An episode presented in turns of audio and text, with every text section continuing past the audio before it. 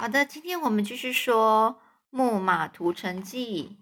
那上次我们说到最后呢，就是希腊大军呢，目前是呃他们的战况呢是非常危急的，而且呢，那个特洛伊的士兵们呢，呃军队呢都已经要打到那个呃他们的军舰附近了。那再不他们再不赶快逃离这里的话，他们会全部呢都被呃特洛伊的呃士兵呢给全部呃呃被攻击，呃甚至呢全军覆没。那这时候呢，西亚人的保护神海神普西顿呢，他听到的奥嗯就是迪奥美德斯这一个呃英雄呢，就是希腊大军的是那个也是其中一个军军呃这算是他们的英雄。说到说，他们最好办法就是立刻回去作战，即使我们自己现在是受伤，不能够呃继续冲锋陷阵，但是我们可以继续鼓舞那些其他作战的人，这才是真正的领袖的风度啊！所以呢，这时候普西顿是来帮助他们的。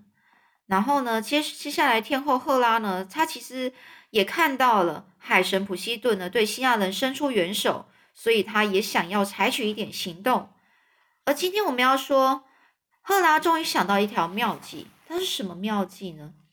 赫拉他先来到了遥远的一个岛，叫做南洛斯岛。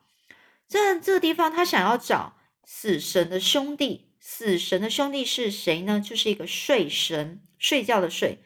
他请睡神呢，可以帮助他，让宙斯能能够就是沉睡。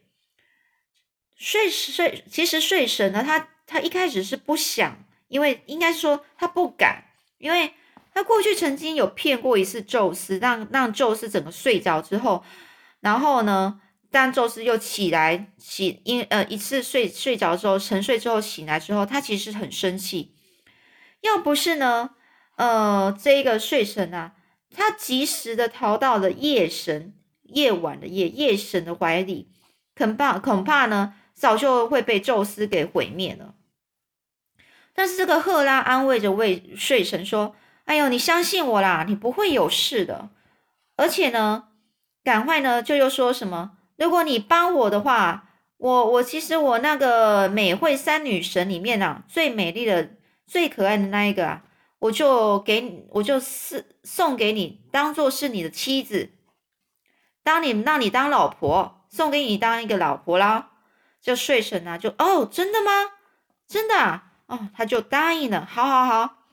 那天后，勒赫拉呢，就接着再赶到爱神阿普若迪那里，用一种十分诚恳的温柔的语调说：“阿普若迪呀，你就别恨我。我现在有一件事情要要要要要请你帮我一下，希望你不会因为我们立场不同，啊，你帮特洛伊人，我帮希腊人，所以就拒绝我。”就阿普若底呢，这个爱神就问问说：“好了，那什么事呢？”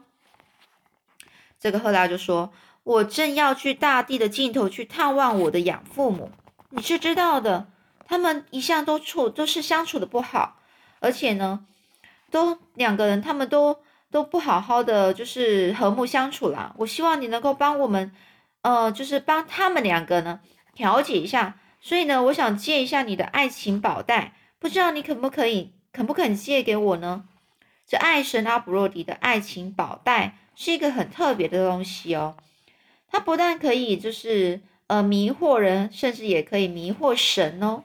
所以呢，阿普洛迪想不到赫拉其实有一些其他的诡计，所以他很快的就答应了，还细心的告诉赫拉说，将这条宝袋藏在你的胸前，等你达到目的之后再换还给我吧。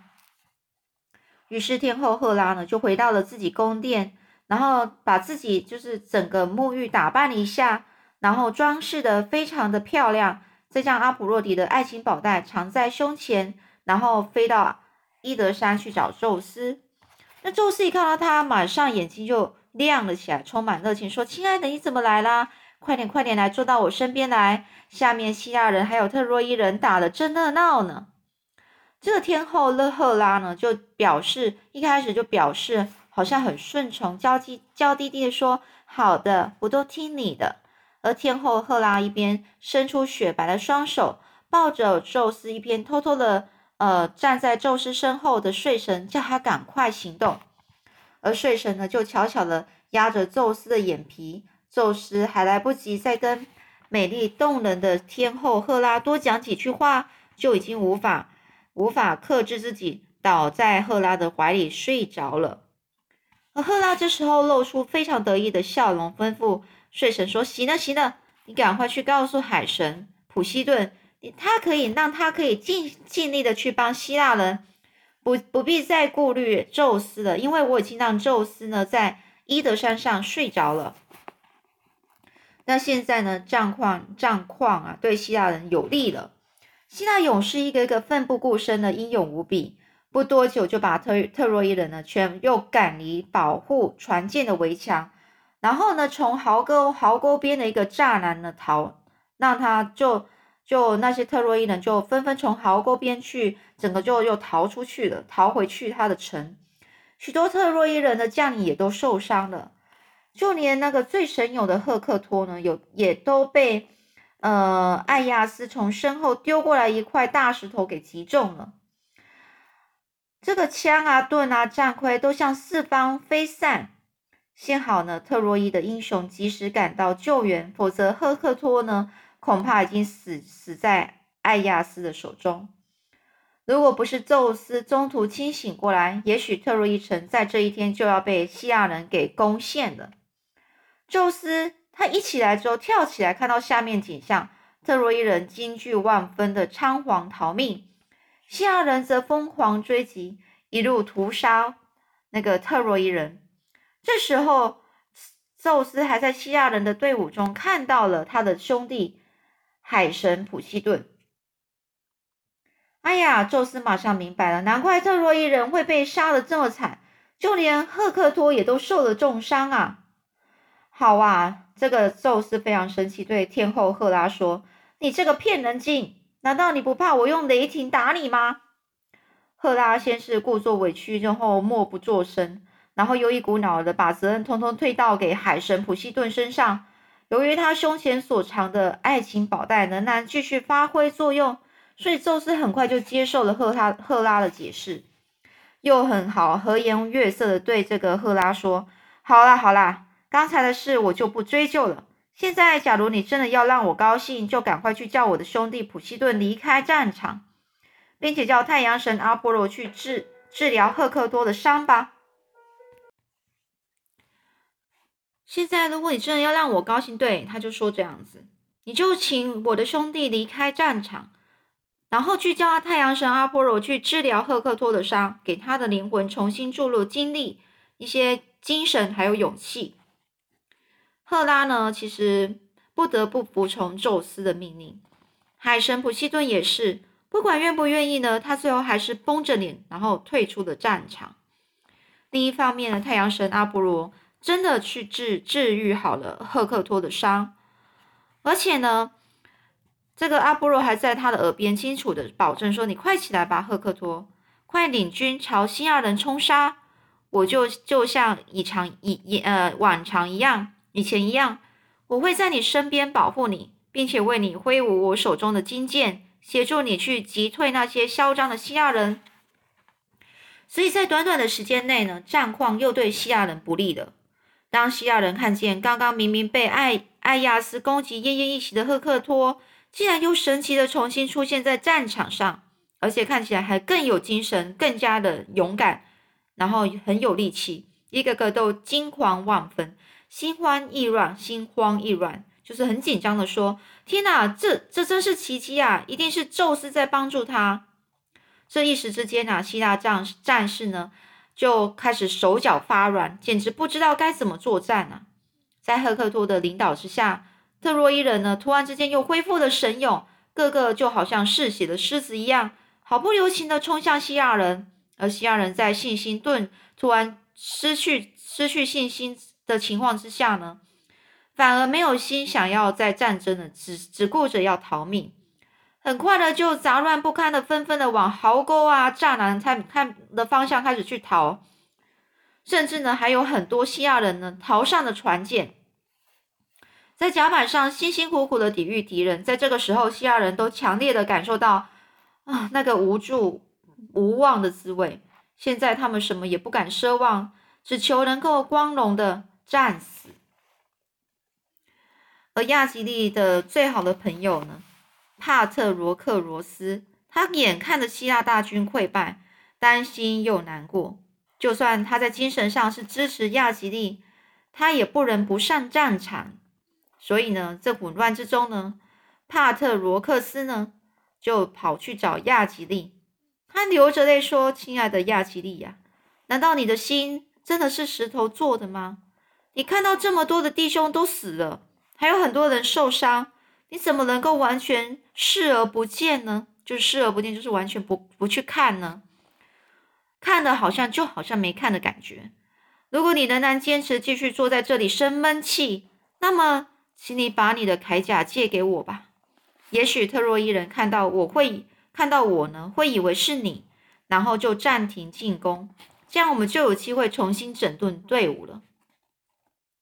这亚吉利皱着眉头，冷冷的回答说：“哎，这不是一个好主意。但是如果你一定要这么做，我也没办法。好吧，你就穿上我的铠甲，率领我的战士去吧。不过答应我，只要把特洛伊人从船舰上赶走以后，就要赶快回来。还有，千万不要和赫克托正面对决。还有帕特罗克克罗斯，你小心一点。我宁可让所有的西亚人都毁灭，只剩下。”我们两个在征服特洛伊城。当他们正这样说话的时候，外头的砍杀声又逼近了些，而且赫克托已经率领特洛伊战士开始放火烧船了。这个情况非常的紧张，没有时间再多说了。所以呢，帕特罗克罗斯呢，他就很快的将亚吉利的的镜甲穿在脚镜上。胸甲包住上身，然后再戴上亚吉利的战盔，肩上背着亚吉利的利剑，手上拿着亚吉利的大盾，右手还执着两根长枪。本来帕特罗克罗斯呢，还希望拿亚吉利这那根大矛，但是大矛的矛杆呢，是用一种一整棵白杨树给削成的，又重，它非常重，所以除了亚吉利，没有人可以拿得动。这个，所以呢，这个帕特罗克罗斯啊，就拿着亚吉利的战士，领着哦，领着带领着亚吉利的战士，然后迅速冲向敌人。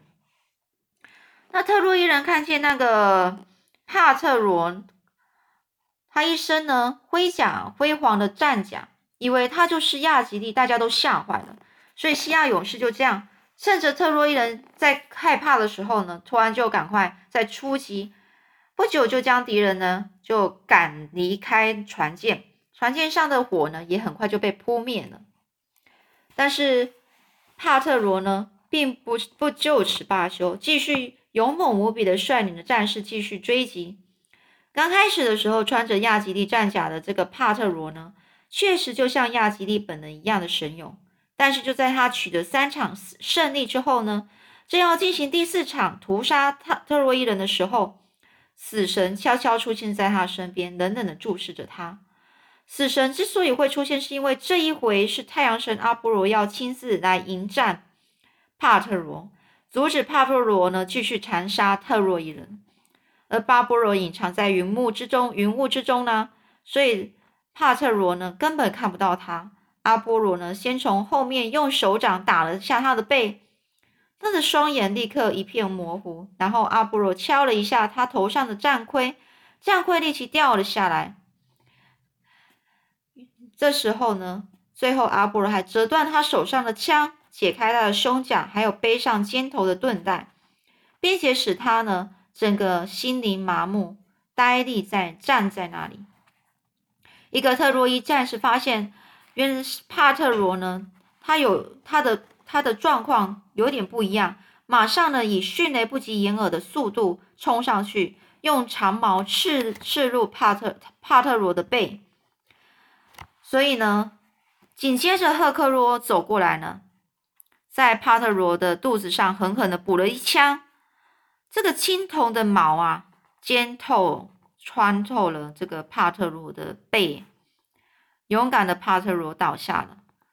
在快要死之前呢，他认出最后给他致命一枪的人，正是亚吉利曾叮咛过他要小心避开的赫克托。这时候，帕帕特罗呢，用很微弱的的力气说着说：“赫克托，你别得意，我不是被你打败，而是被神打败的。我可以预见你骄傲的日子不多了，亚吉利很快就会来收拾你。”赫克托很不屑地说：“哼。”你这个快要断气的人，你怎么能够预言我的命运呢？也许是我很快就要来收拾亚吉利的呢。所以赫克托呢是用脚踏住帕克罗的身体，用力拔出他的长矛，一股鲜血呢喷洒出来。帕特罗呢就这样断了气。在愤怒之余呢，赫克托剥下了帕克罗身上所有属于亚吉利的战甲，穿在自己身上。亚吉利的战甲是当初他母亲海洋女神特蒂斯结婚的时候，神那些神送给亚吉利父亲的礼物。后来他母亲他的父亲呢已经老了，之后才转赠给他的，就是转送给他的，所以非常特别，也非常好辨认。赫克托这时候呢，无疑是一个相当非常不尊敬的一个挑衅行为啊，就是摆明了根本不把亚吉利放在眼里呀。所以到最后又怎么样呢？我们下次再说喽。